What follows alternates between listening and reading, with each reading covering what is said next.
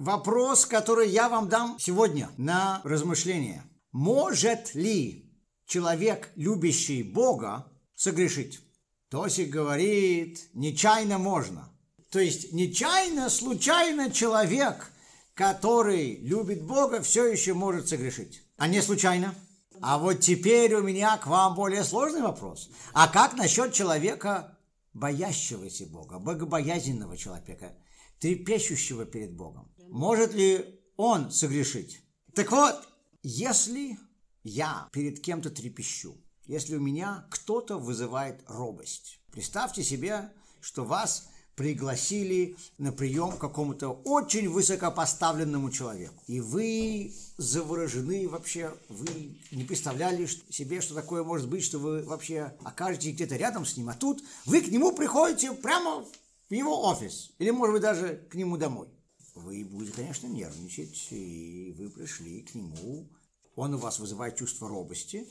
Теперь, в этот момент вы, я уверен, о себе вообще забудете. О себе вы думать на эти несколько минут перестанете. Потом вы, конечно же, вспомните о себе очень хорошо, и вы поймете, что вы о себе не можете забыть.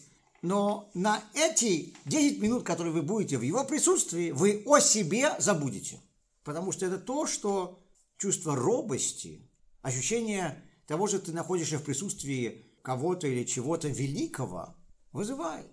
Люди, которые путешествуют и видят громадные горы, которые заставляют их э, быть полностью завороженными. Они смотрят на эти громадные горы, смотрят на эти великие сооружения и о себе забывают. Как и каждая эмоция, эмоция робости э, со временем улетучивается.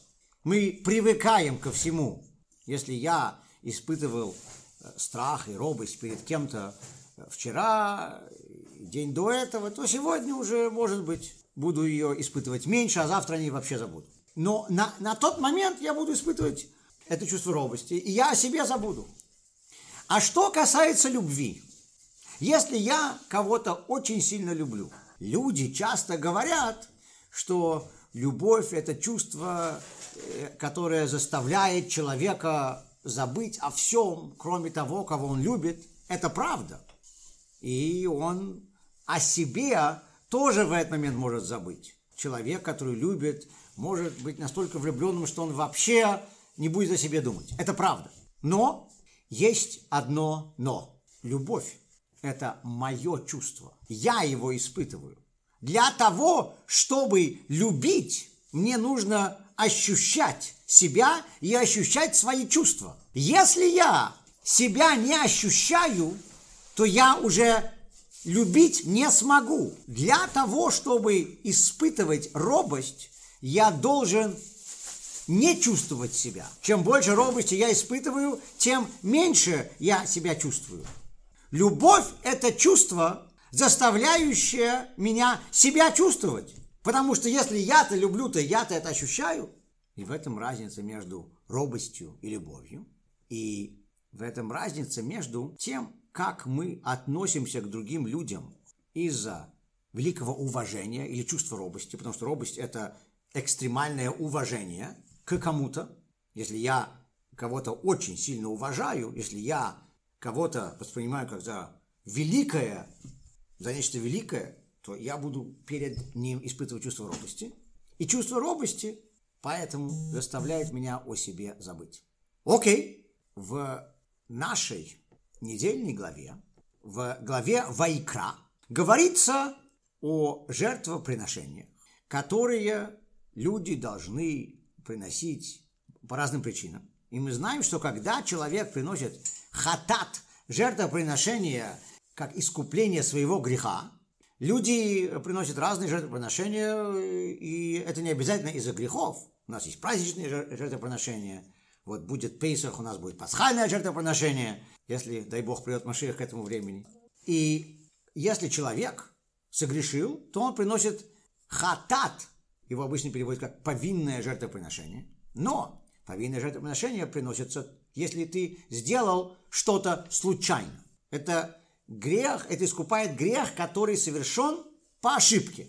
И говорится в главе Ваикра о том, что человек должен сделать, если он сделал что-то по ошибке, какое жертвоприношение он должен принести, как, когда, в каких случаях. Говорится также, если это произошло при всей общине, то есть вся община совершила какой-то грех по какой-то ошибке. В частности, говорится, что если э, руководитель общины им дал неправильные указания, и они из-за этого согрешили по ошибке, опять же.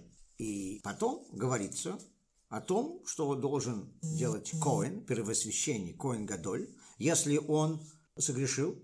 И говорится о том, что царь должен делать, если он согрешил.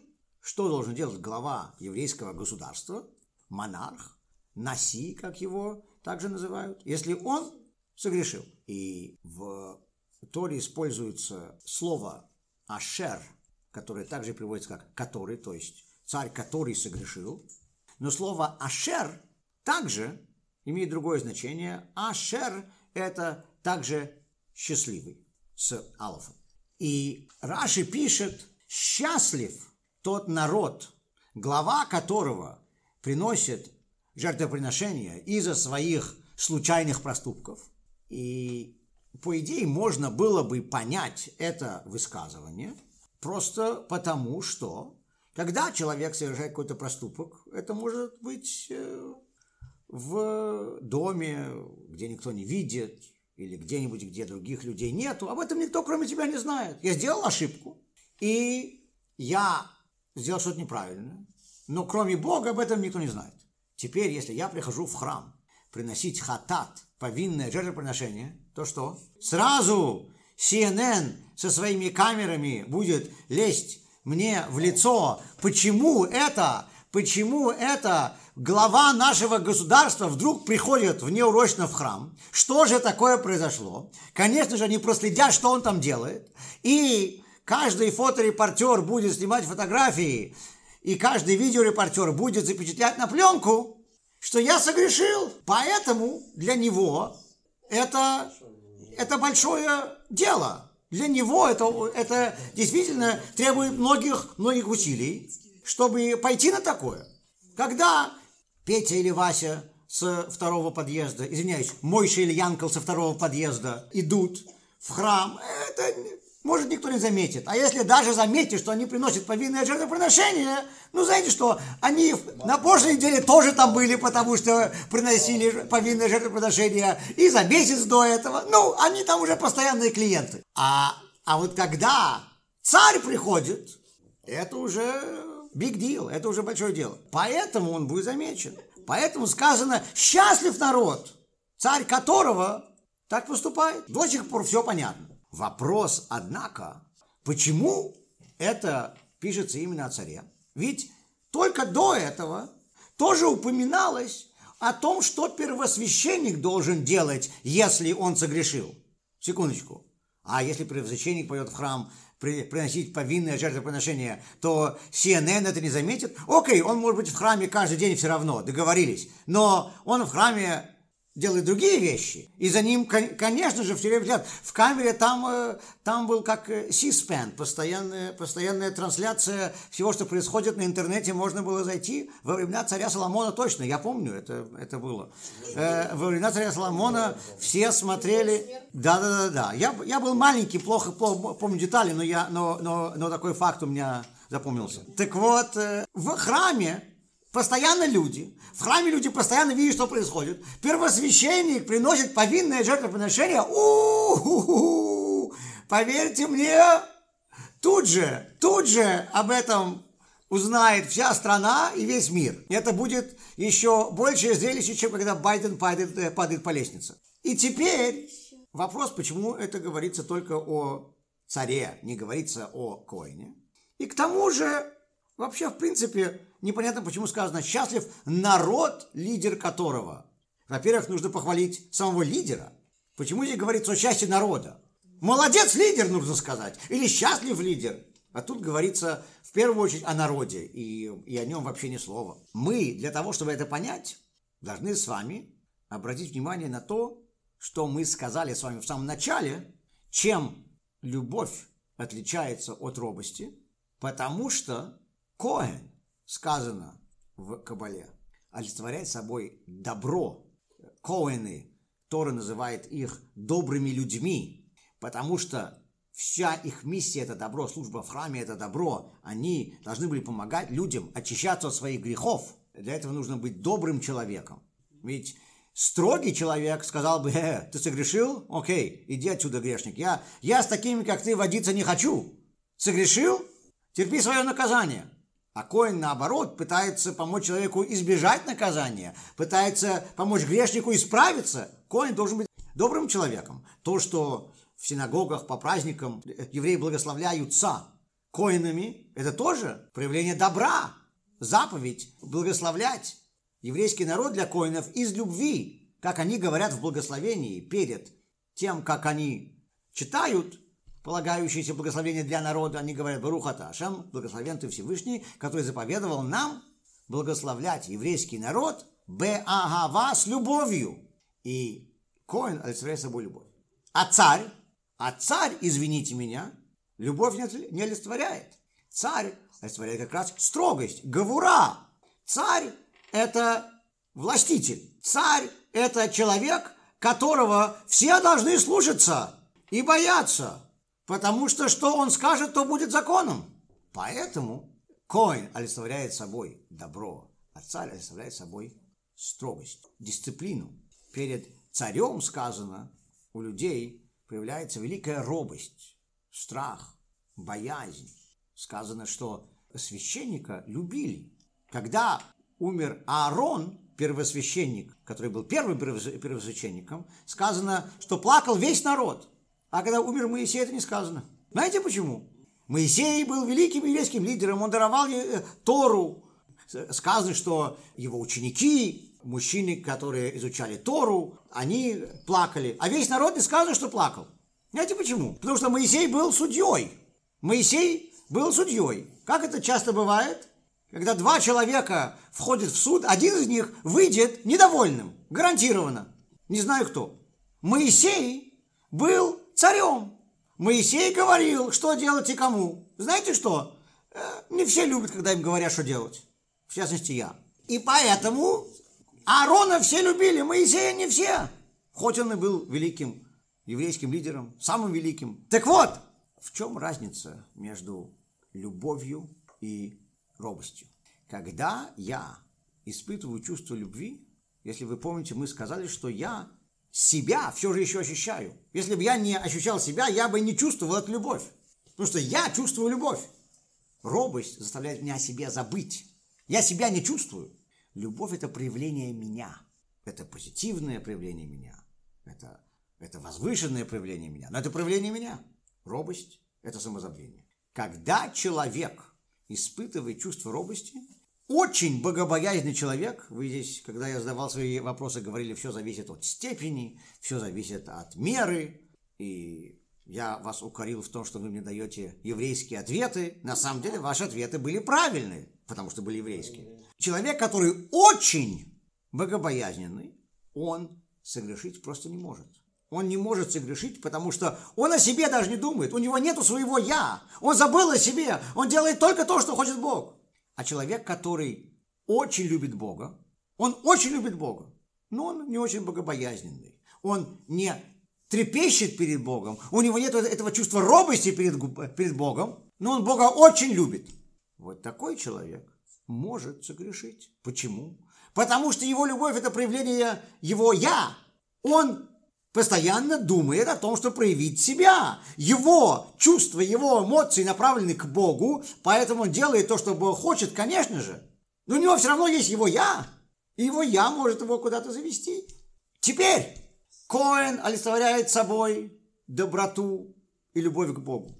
Царь олицетворяет собой трепет и робость перед Богом. Коэн, поэтому теоретически его метод э, служения Богу в теории может допускать какие-то погрешения, какие-то проступки. Кстати говоря, поэтому он и является тем, кто помогает людям исправлять эти проступки. Почему? Потому что он приходит к человеку на его уровне. Кстати говоря, именно поэтому ему первосвященник Аарон должен был помогать людям искупать, мы все еще не поняли, искуплять или искупать, э, свои грехи, Почему? Потому что он сам был косвенно замешан в грехе Золотого Тельца. Поэтому, когда люди приходили к нему за своим искуплением, они приходили к нему как человеку, который их поймет. Он чувствовал тоже себя в какой-то мере виноватым, и поэтому он помогал людям на их уровне. На уровне Коэна возможно согрешение, случайное согрешение. На уровне царя, который олицетворяет собой богобоязненность, это должно быть невозможно. Поэтому Раши говорит именно о том, что когда царь приносит жертвоприношение за случайное прегрешение, это является чем-то выдающимся. Потому что на его уровне это вообще не должно быть возможным. И также мы с вами теперь понимаем, почему сказано «счастлив народ». Счастлив народ, царь, которых, глава которого чувствует горечь из-за совершения грехов. Царь – это голова народа. Сказано, Коэн – это сердце народа. А царь – это голова народа. И также мы и понимаем, почему это. Потому что голова требует дисциплины, аналитическое мышление требует дисциплинированного подхода. Голова направлена на строгость, а сердце, наоборот, на чувство. Так что царь – это голова, голова народа, а коин – это сердце народа. Когда голова может чувствовать горечь из-за греха, из-за совершенного греха, тогда счастлив этот народ. Счастливо это все тело, принадлежащее этой голове. Почему? Потому что обычно голова ничего не чувствует. Разум может только осознавать, понимать и анализировать. Голова не имеет эмоций. Голова просто думает правильно, неправильно, хорошо, плохо. Сердце, в сердце находятся эмоции, а не в голове. Когда глава народа чувствует горечь из-за своего греха, то есть, иными словами, когда он согрешает, это его задевает настолько, что даже его голова начинает это ощущать, тогда счастлив такой народ. И здесь интересно, мы понимаем то, что касается нас самих тоже. У нас у самих есть свой царь и свой коэн. У нас есть голова, есть сердце. Сердце – это очень важная вещь. Говорят, без сердца человек долго не проживет. И нам нужно также, чтобы наше сердце испытывало эмоции в правильном направлении, чтобы мы любили правильные вещи, чтобы не любили неправильные вещи. Но все равно, во-первых, мы понимаем, что на сердце, на наши эмоции мы полагаться не можем и не должны. Если я что-то ощущаю как правильное, это еще не значит, что это действительно правильно. Потому что эмоции – это проявление моего «я». А мое «я», а мое «я» не всегда хорошее, скажем так. У меня есть стороны моего «я», которые хорошие только на 99%. И теперь мы понимаем, почему голова намного более способна делать правильные вещи. Потому что когда я что-то обдумываю, то я занят не собой, я занят предметом, о котором я размышляю. В моем сознании меня нету, когда я о чем-то думаю. Если я думаю сейчас о Луне, то Луна находится в моем сознании, а не я. Я не знаю, как она такая большая туда помещается. Видимо, видимо у нее большое сознание. То есть мы, мы заняты чем-то другим, не собой. Когда я испытываю чувство, даже чувство кому-то другому, это мое чувство. Это я. Когда я думаю о ком-то, меня здесь нету. Есть только то, о чем я думаю. Я могу думать о себе тоже. Я могу думать о себе. И большинство времени я именно этим занимаюсь. Но я способен думать о чем-то другом. Я могу чувствовать что-то связанное со мной или чувствовать что-то связанное с другим человеком. Я могу думать о себе, я могу думать о, о другом человеке, скажем. Но когда я даже чувствую что-то, связанное с другим человеком, все равно это связано со мной, потому что я тот, кто это ощущает. Это мои чувства. Когда я думаю о другом человеке, это мои мысли, но в моих мыслях меня нету. Поэтому, кстати говоря, чувства всегда индивидуальны. Два человека не могут испытывать совершенно идентичные чувства. А логика, а логика совершенно не индивидуальная. Я могу понимать что-то так же, как вы. Я могу вам это писать, и вы мне можете писать то, что вы думаете. Мы все можем думать совершенно одинаковую вещь. Но люди способны иметь совершенно идентичные мысли. Люди не способны иметь совершенно идентичные чувства. Почему?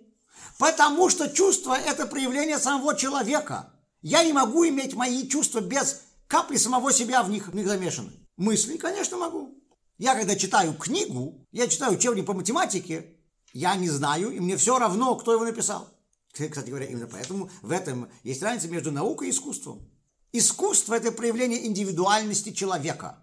Если я смотрю на картину, и я понимаю в искусстве, то я буду знать, кто ее, кто ее написал. Если я слушаю музыку, я понимаю в, в музыке, то я буду знать, кто композитор. По стилю, по, по тому, как эта музыка льется. Если я читаю учебник по математике, я, я не смогу определить, кто его написал. Если я вижу, как решена задача по математике, я не знаю, кто ее решил, я не смогу это определить. Даже если я хорошо разбираюсь в математике и знаю всех известнейших математиков в мире. Задача может быть решена либо правильно, либо неправильно. Если она решена правильно, то у нее только одно решение, или, по крайней мере, ограниченное количество правильных решений. Я не буду знать э, в, по решению, кто ее решил. В логике индивидуальности нету. В искусстве есть, потому что искусство связано с своими чувствами, а логика со своими мыслями. Так вот, теперь мы понимаем, почему Тора нам дана как в первую очередь книга мудрости. Тора в первую очередь обращается к нашему сознанию. Прежде всего, Тора говорит нам, что мы должны делать. И это нам объясняется. Почему? Потому что если бы Моисей был бы великим вдохновляющим оратором, motivational speaker сегодня в мире очень популярны. Большие компании тратят бешеные деньги для того, чтобы прийти к ним и выступить перед своими работниками, потому что продуктивность поднимается в несколько раз. Я знаю бизнесы, которые постоянно начинают свою неделю с того, что э, дают вдохновляющую речь своими, своим работникам. И если бы Моисей был таким вдохновляющим человеком и выступил бы, сойдя с горы Синай, перед всеми евреями, вдохновив э, их, то они, они, конечно, бы тут же захотели только делать хорошие вещи. Знаете, тогда, может быть, даже бы не было греха тельца. Они бы тут же преисполнились желанием делать все, что Бог говорит. Но проблема в том, что тогда это было бы то, что люди сами хотят. Они в этот момент хотели бы правильные вещи, правильно?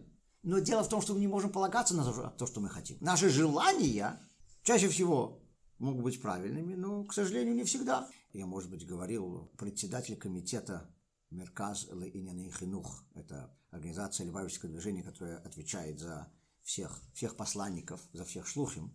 Мойши Катарский, он известен тем, что когда он кого-то поздравляет с днем рождения, он всегда говорит, я желаю вам исполнения всех ваших желаний. Окей, ну не всех, только те, которые разрешены по еврейскому закону. Так что наши желания, не, не все наши желания разрешены по еврейскому закону. Я в Йом-Кипур хочу кушать. Это единственное желание, которое у меня не совпадает с еврейским законом. Теперь мы понимаем из того, что пишет Раши, что при том, что голова не способна чувствовать, голова обычно способна только думать.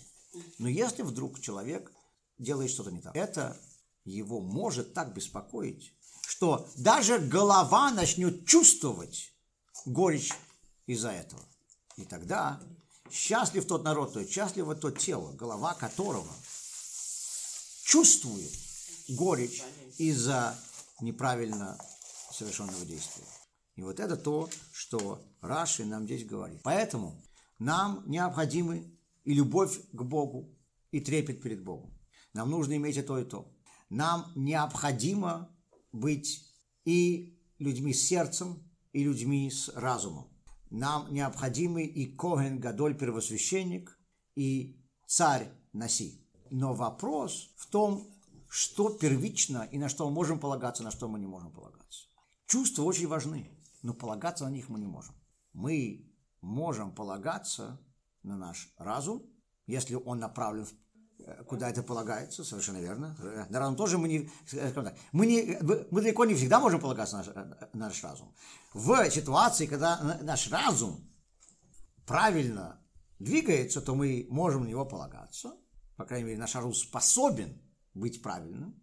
И поэтому, когда царь совершал какой-то проступок, это было еще большим, еще большей аномалией, чем первосвященник, но при этом он все равно должен был идти в храм и принести жертвоприношение.